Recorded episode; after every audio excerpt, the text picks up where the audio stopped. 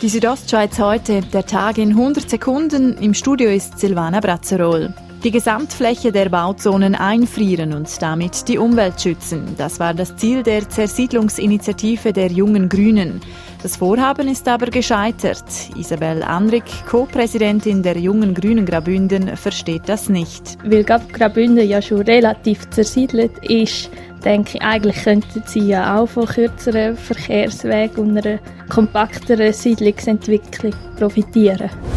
Im Kanton St. Gallen ist über einen Kredit von 75 Millionen Franken für die IT-Bildungsoffensive abgestimmt worden. Der Kredit wurde mit knapp 70 Prozent angenommen.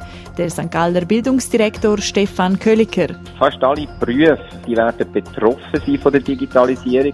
Und es ist außerordentlich wichtig, dass wir unsere Schülerinnen und Schüler richtig vorbereiten.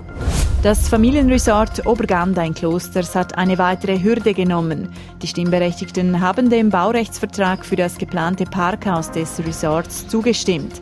Noch fehle aber ein Investor, sagt Roger Kunz, Verwaltungsrat der Kloster Madrisa Bergbahnen. Also die Situation ist so, dass wir einen Investor suchen, der die gesamten Kosten übernimmt.